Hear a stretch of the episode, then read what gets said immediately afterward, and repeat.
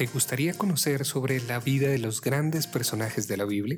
Cada uno de ellos sigue inspirando a millones de personas alrededor del mundo, pero el contexto de su desarrollo ministerial es desconocido por muchos. Jesús, Moisés, Pedro, Pablo y muchos más nacieron en un medio cultural y social particular. Sus familias, su personalidad, sus luchas y sus victorias. Todo esto y mucho más lo analizaremos en este podcast. Soy Mauricio Andrade y los guiaré en este camino apasionante sobre la vida de los grandes personajes de la Biblia.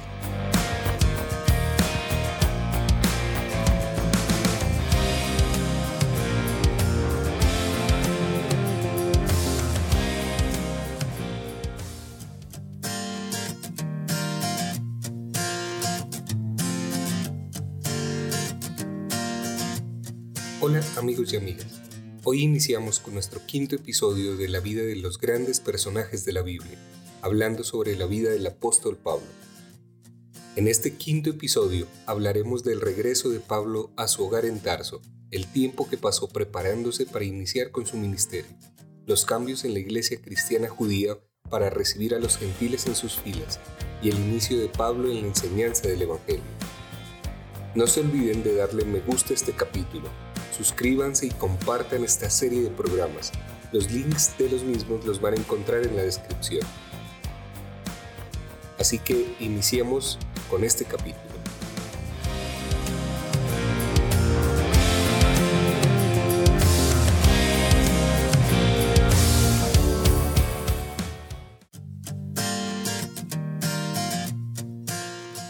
Hemos visto algo ya de la acariciada esperanza de Saulo de poder deshacer en parte el daño que él había causado a los primeros cristianos con sus persecuciones, su comienzo en Damasco y cómo le fueron cerradas las puertas. Sin cambiar de propósito fue a Jerusalén, y allí sintió aún más cómo se estrechaban las barreras que impedían la libertad de sus acciones cuando empezaron en esas persecuciones contra él. Pero un día, mientras oraba en el templo, Cristo mismo le dio la orden, Ve porque yo te enviaré lejos a los gentiles. Y quedó cerrada esa puerta. Así pues, cuando salió de Jerusalén para Tarso, dio fin a esa parte de su ministerio que tenía que ver especialmente con los judíos. Esto fue un amargo desengaño para un judío tan patriota y apasionado como Saulo. Sin embargo, él había testificado por Jesús en las ciudades donde había perseguido y azotado y causado muerte a muchos cristianos. La muerte lo amenazó en Damasco y Jerusalén. Él había hecho todo lo que podía para rectificar. En sus horas de más éxito, el recuerdo de sus hechos como perseguidor constituía un remordimiento que amargaba la dulzura de sus mayores victorias. En esos momentos, con la cabeza inclinada, exclamaba, ¿por qué yo soy el menor de los apóstoles y no soy digno de ser llamado apóstol por cuanto perseguía la iglesia de Dios? Dios puede de una manera maravillosa predominar sobre la maldad. Cuando Saulo salió de Jerusalén para Tarso, estaba próximo a emprender la obra a la cual le estaba dedicada su vida, pero no había llegado aún la hora para entrar de lleno en ella.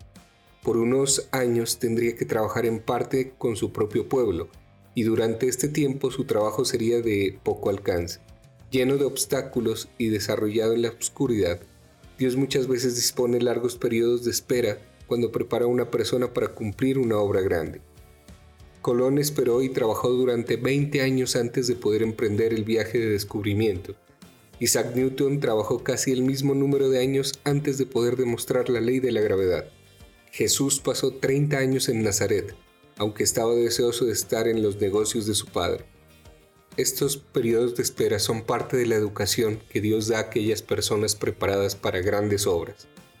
En este punto de la vida de Pablo se presenta la vuelta a su hogar. ¿Cuántas emociones experimentaría Saulo al viajar hacia su hogar? A bordo de ese buque con su lento navegar tenía tiempo para meditar. Pensaría en todas sus experiencias desde que salió de su hogar, siendo aún muy jovencito y lleno de ambiciones para llegar a ser un gran rabí.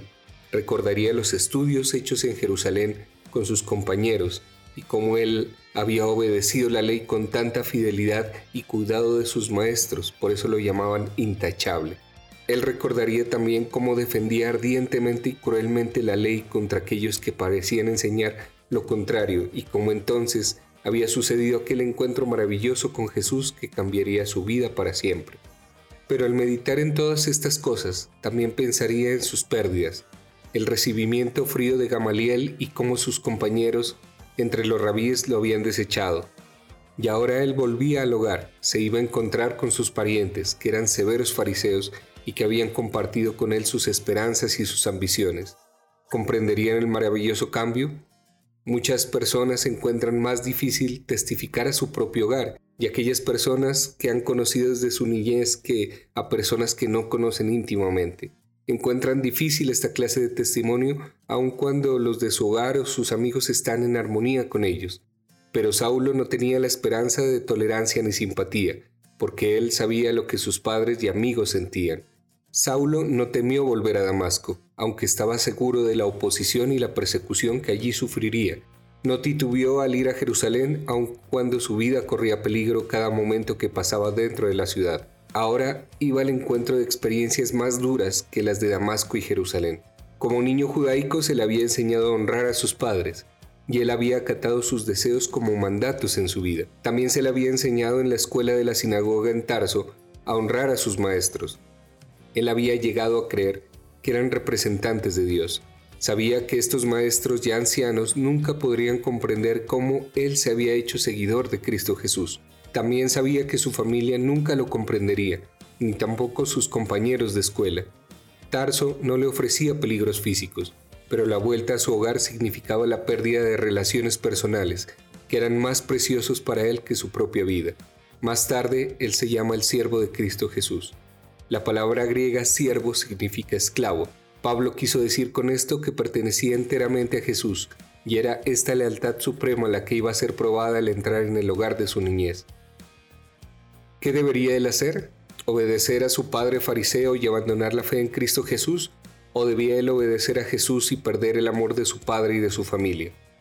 Él probablemente meditó mucho en estos problemas y resolvió entonces lo que quería hacer sabemos que fue fiel en su devoción a Jesús.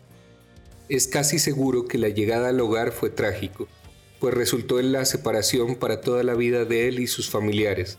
Siendo un fariseo estricto, el padre de Saulo vería como una gran calamidad el que se hiciera cristiano. Su vanidad había sido ultrajada, su hijo había deshonrado a la familia. Sin duda, el padre trataría por todos los medios posibles de volver a su hijo a la fe de sus padres, y finalmente con toda la autoridad de un padre judío le ordenaría que renunciase a su nueva fe, pero Saulo no podía negar a Cristo. No lo había hecho en Damasco y Jerusalén y no lo haría ahora, aunque su padre lo desheredase y le hiciese comprender el desengaño suyo al ver el resultado de todos sus esfuerzos y dinero gastado en su educación. Palabras como la de Filipenses capítulo 3 versículo 8 salen del corazón de uno que ha sido rechazado por su familia y reducido de una posición de influencia y riquezas a la pobreza y al desprecio. En todos sus escritos, Saulo no menciona a su familia. Parece probable que este silencio con respecto a ellos es el resultado del disgusto con sus familiares al llegar a Tarso después de hacerse cristiano, y se ve en algunos de sus escritos indicaciones sobre este triste incidente. Probablemente no haya escena en la vida familiar que haga una impresión más profunda y duradera de una persona sensible que cuando un padre amante demanda algo de su hijo, algo contrario a lo que el amor y el deber de éste permiten cumplir, recurriendo al amor y al deber de éste, recurriendo el padre en este caso a su autoridad para obligarlo por la fuerza de amenazas.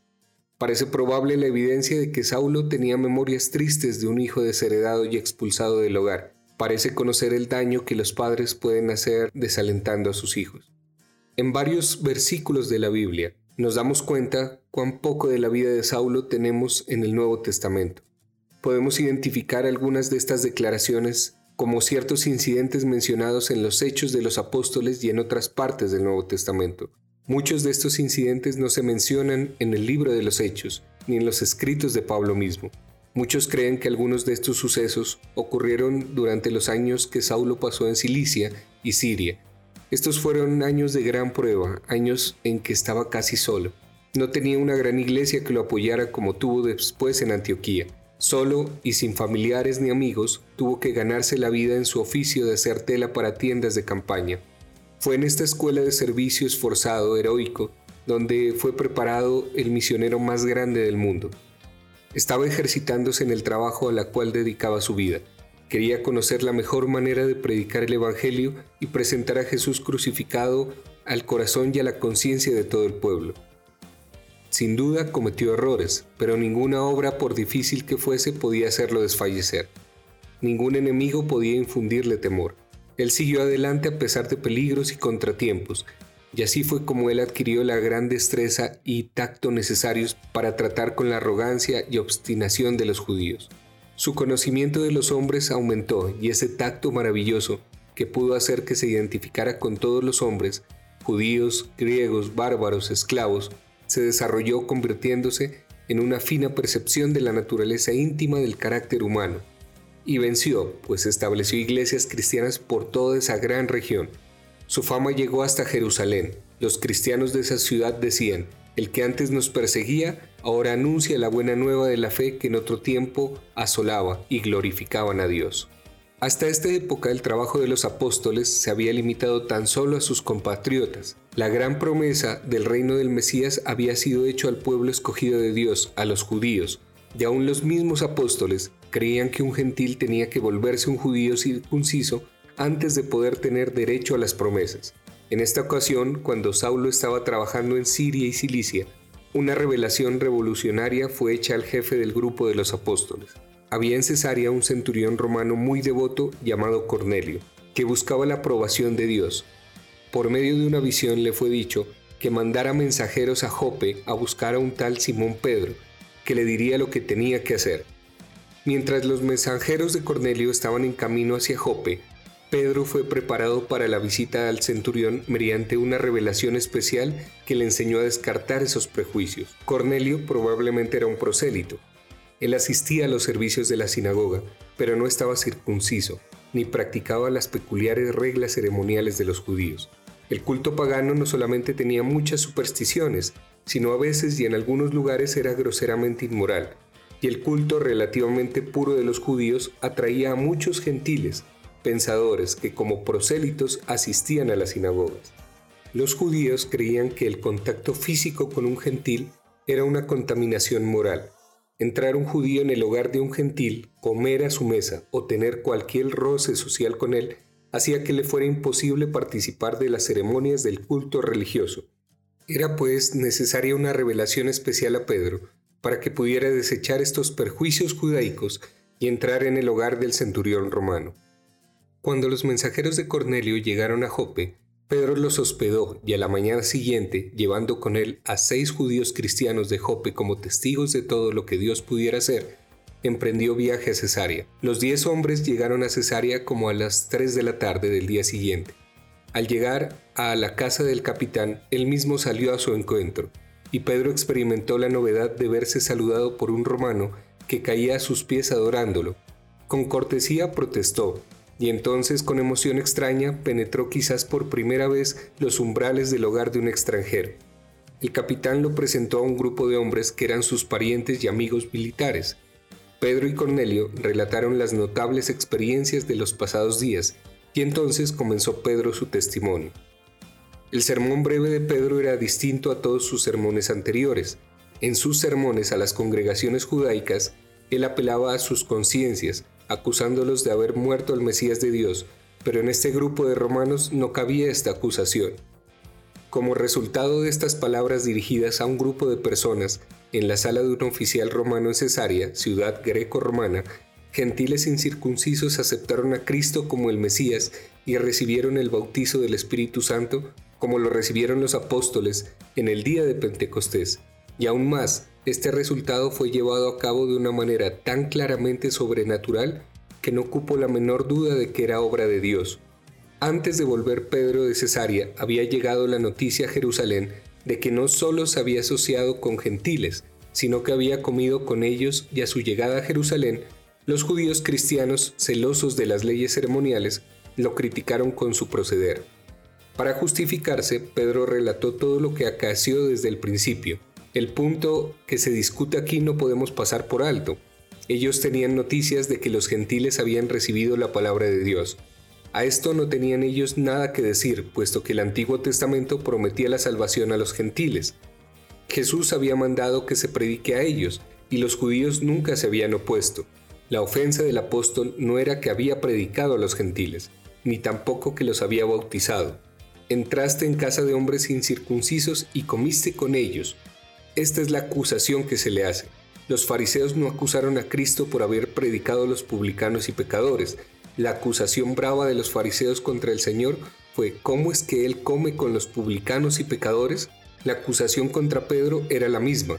Él sabía cuán abominable es a un varón judío relacionarse o allegarse a un extranjero.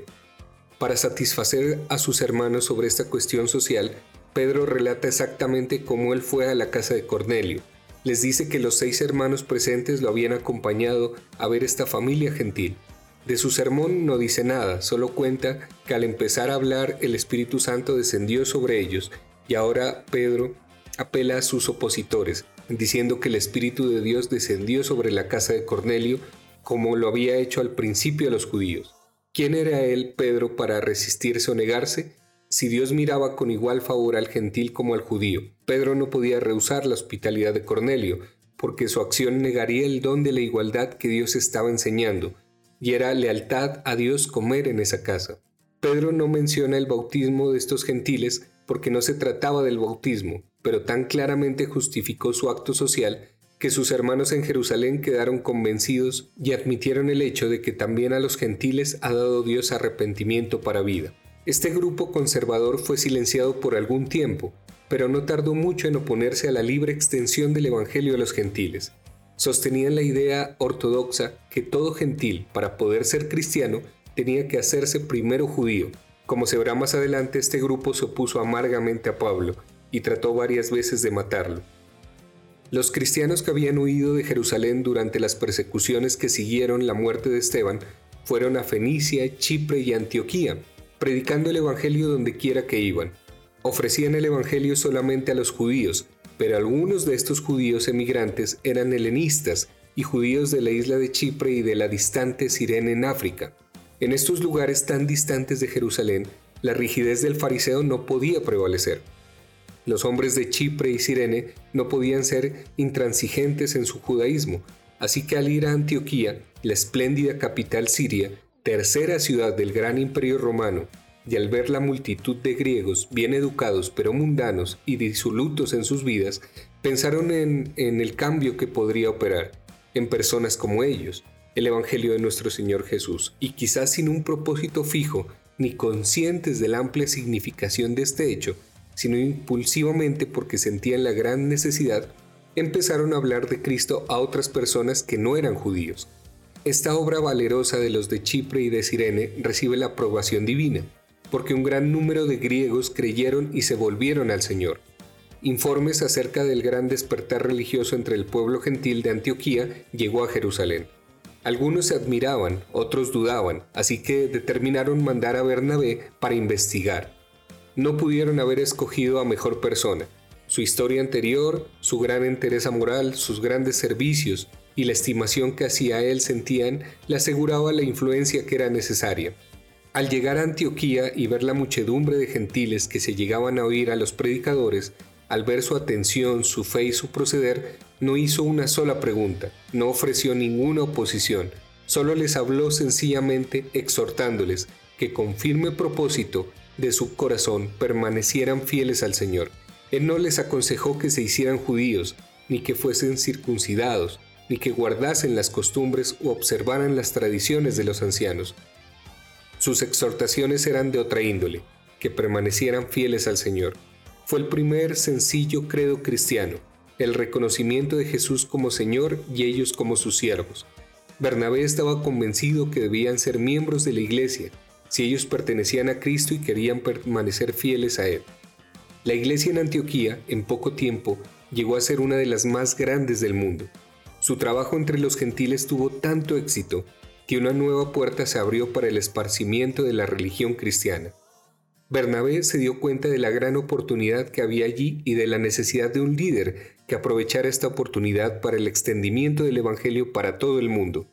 Bernabé era lo suficientemente humilde para comprender que él no era el hombre para el lugar y pensó en Saulo. Él sabía la maravillosa experiencia que Saulo había tenido cerca de Damasco, y sabía también que había habido alusiones muy significativas con respecto a que Saulo estaría muy relacionado con la obra de traer el mundo gentil al Mesías. Bernabé se había enterado hacía muy poco tiempo del trabajo de Saulo en Siria y Cilicia.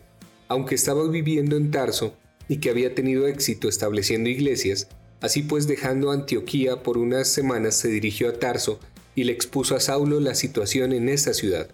Era una relación maravillosa la que Bernabé tenía que hacerle a Saulo y el llamamiento tiene que haberlo impresionado, porque amaba a los hombres y las ciudades y tenía la promesa de Jesús que él sería un testigo ante aquellos que no conocían a Dios.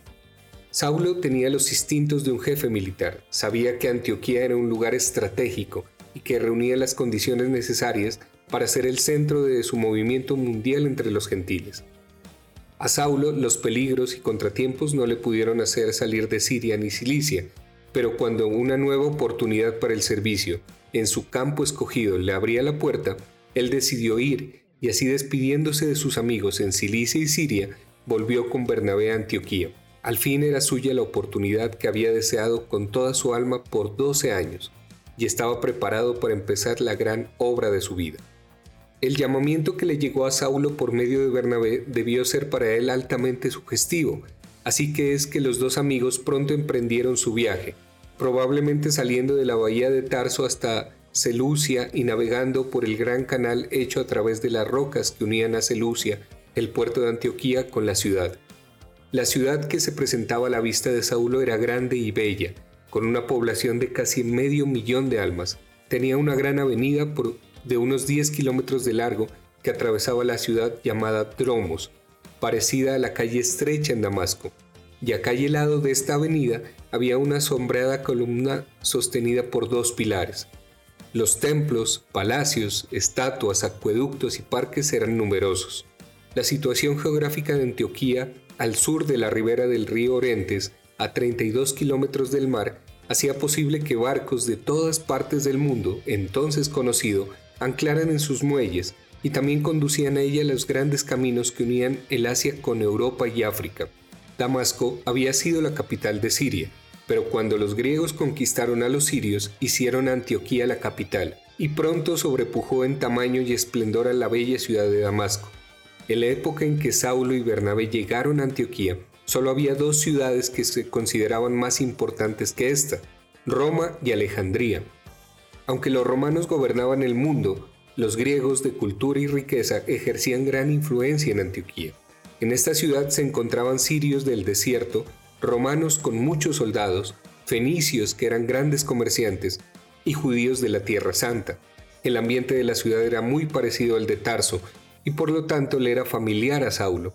Era ciudad grande y llena de actividad, la clase de ciudad que Saulo deseaba ser el centro de su trabajo. Pronto se dio cuenta de que por la situación geográfica, una iglesia cristiana fuerte podía hacerse sentir su influencia en los tres continentes. Antioquía era un centro también de religión griega. En las arboledas y alrededor de los espléndidos templos dedicados a la adoración de Dafne y Apolo se entregaban a las borracheras más inocuas en nombre de la religión. Tal era la ciudad a la que llegaban estos dos buenos amigos y talentosos obreros cristianos, para tratar de convertir a sus habitantes a la fe de Cristo Jesús. La iglesia a la cual había sido llamado Saulo por Bernabé para ser su jefe no era solamente una de las iglesias más grandes en el mundo de aquella época, sino una de las más progresivas y emprendedoras. Al llevar el Evangelio a Antioquía, se abrió un nuevo derrotero en la historia cristiana. La iglesia en Antioquía fue la primera en admitir a los gentiles como miembros a la par que los judíos. En otras palabras, Aquí empezaba una cristiandad que no era simplemente una forma del judaísmo, pues recibía a los gentiles sin insistir en que se hicieran judíos. Era una iglesia que comprendía la verdad de que para Cristo no había judío ni griego, esclavo ni libre, sino que todos pertenecían a una gran familia en la confraternidad cristiana. Cuando a una iglesia como la de Antioquía le tocan jefes como Saulo y Bernabé, siempre se inicia un gran progreso. A su llegada, Saulo y Bernabé se entregaron por completo a la organización, reclutamiento e instrucción de la iglesia. El relato nos dice, y se reunieron allí con la iglesia todo un año, y enseñaban a mucha gente. La preparación de Saulo para la enseñanza hizo de él un gran poder para el bien en Antioquía. ¿Cuántas veces en estos 12 meses no daría Saulo gracias a Dios por no haber dejado de cumplir sus tareas como niño en la escuela de, la sinagoga en Tarso, y por haber realizado tan buen trabajo bajo Gamaliel en Jerusalén, y por haber tenido tanta perseverancia en los años de soledad y de contratiempos en Cilicia y en Siria. Bajo la dirección de Saulo y Bernabé, la iglesia en Antioquía aumentó y creció, porque Saulo y Bernabé eran grandes trabajadores, trabajaban día y noche tratando de persuadir a viejos y a jóvenes que Jesús era el Salvador del mundo.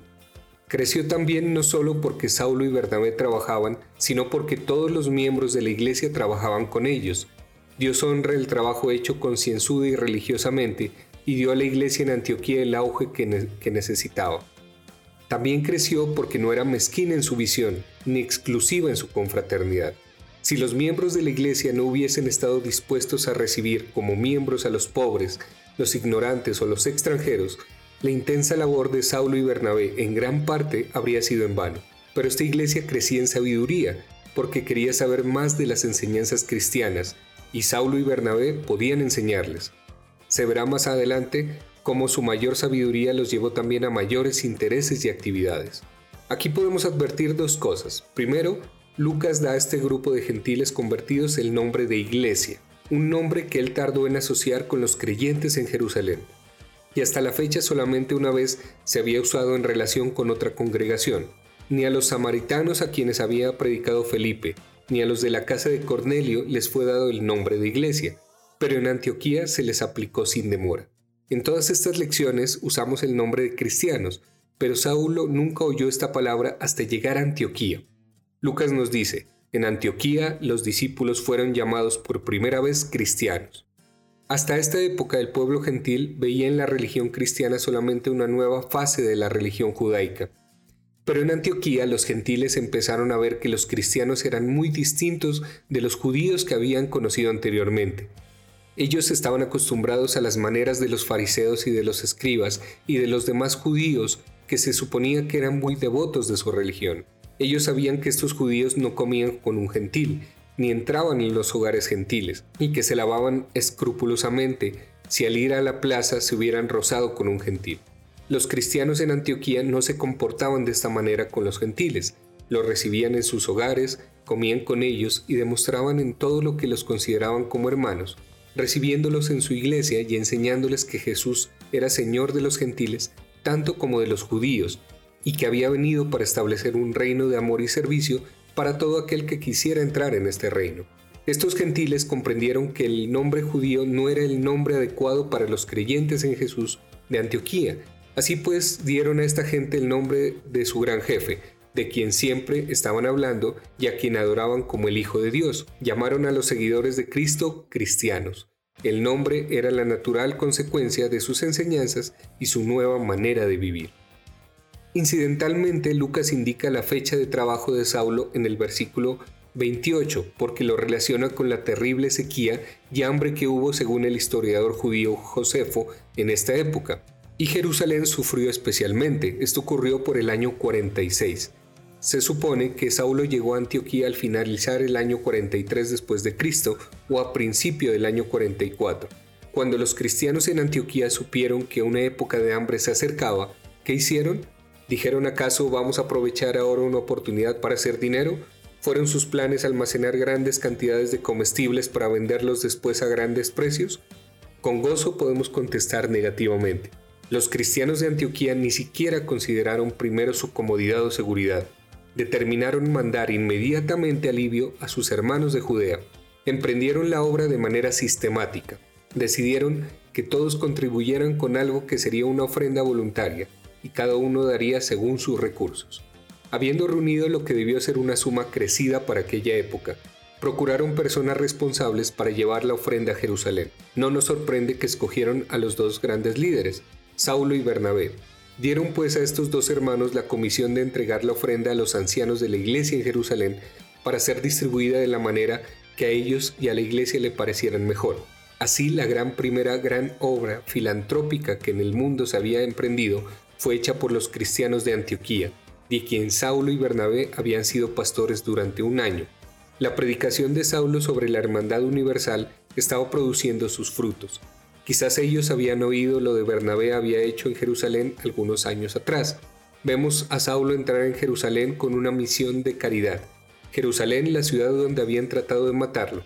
Él no guardaba rencor en su corazón porque habían tratado de hacerle daño. Estaba dispuesto a perdonar a aquellos que lo habían ofendido y no tenía ningún deseo de ofender a los que persistían en ser sus enemigos. Saulo necesitaba obreros que le ayudasen. Mientras estaba en Jerusalén encontró a un joven llamado Juan Marcos y persuadió a este joven que lo acompañara a él y Bernabé a Antioquía. Este joven llegó a ser uno de los hombres más grandes de la iglesia primitiva. Él escribió ese breve relato de la vida de Cristo que llamamos el Evangelio según San Marcos. Fue el compañero de Saulo en el primer viaje misionero que emprendió de Antioquía. Después fue el ayudante de Bernabé en su trabajo misionero en Chipre. Cerca del fin de la vida de Saulo, Marcos estaba con él otra vez y probablemente a su lado hasta su muerte. La madre de Marcos tenía una casa en Jerusalén que era un centro de gran influencia cristiana. A su casa fue Pedro después de su rescate de la prisión, y cuando llegó allí encontró a muchos reunidos orando. Es probable que Marcos sea el joven mencionado en Marcos capítulo 14 versículos 51 y 52. Es muy comendable en Marcos que estuviera dispuesto a abandonarlo todo y salir con Saulo y Bernabé para ayudarlos en la obra para la cual ellos habían sido llamados. Y dice también mucho en favor de la madre que estuviese dispuesta a dejarlo partir. Despidiéndose de su madre y sus amigos, Juan Marcos abandona el hogar para aceptar las oportunidades y el trabajo de una gran carrera. Pablo, rodeado de circunstancias favorables, se confrontó con problemas que más tarde tuvo que resolver a solas en otras grandes ciudades del imperio. Aquí, en el trabajo con Bernabé, cuyos primeros años como cristiano habían transcurrido en Jerusalén, en íntima comunión con los doce apóstoles, fue donde Saulo probablemente se compenetró de las creencias y esperanzas de la iglesia primitiva de Jerusalén. Aunque como él muchas veces repite, su fe descansaba sobre algo mucho más personal, su experiencia con el Cristo resucitado y el Espíritu Divino, obrando en su vida y en el de sus conversos, que respondían a sus enseñanzas. A medida que pasaba el tiempo, su horizonte se ampliaba, su fe crecía, su concepción de los propósitos de Dios era más profundo y se formulaba en él el Evangelio que más tarde les predicó. Y así finalizamos con este quinto episodio profundizando nuestro estudio sobre la vida del apóstol Pablo. No se pierdan el próximo episodio de esta serie en donde hablaremos sobre la elección de Pablo y Bernabé como misioneros y su trabajo realizado en diversas ciudades.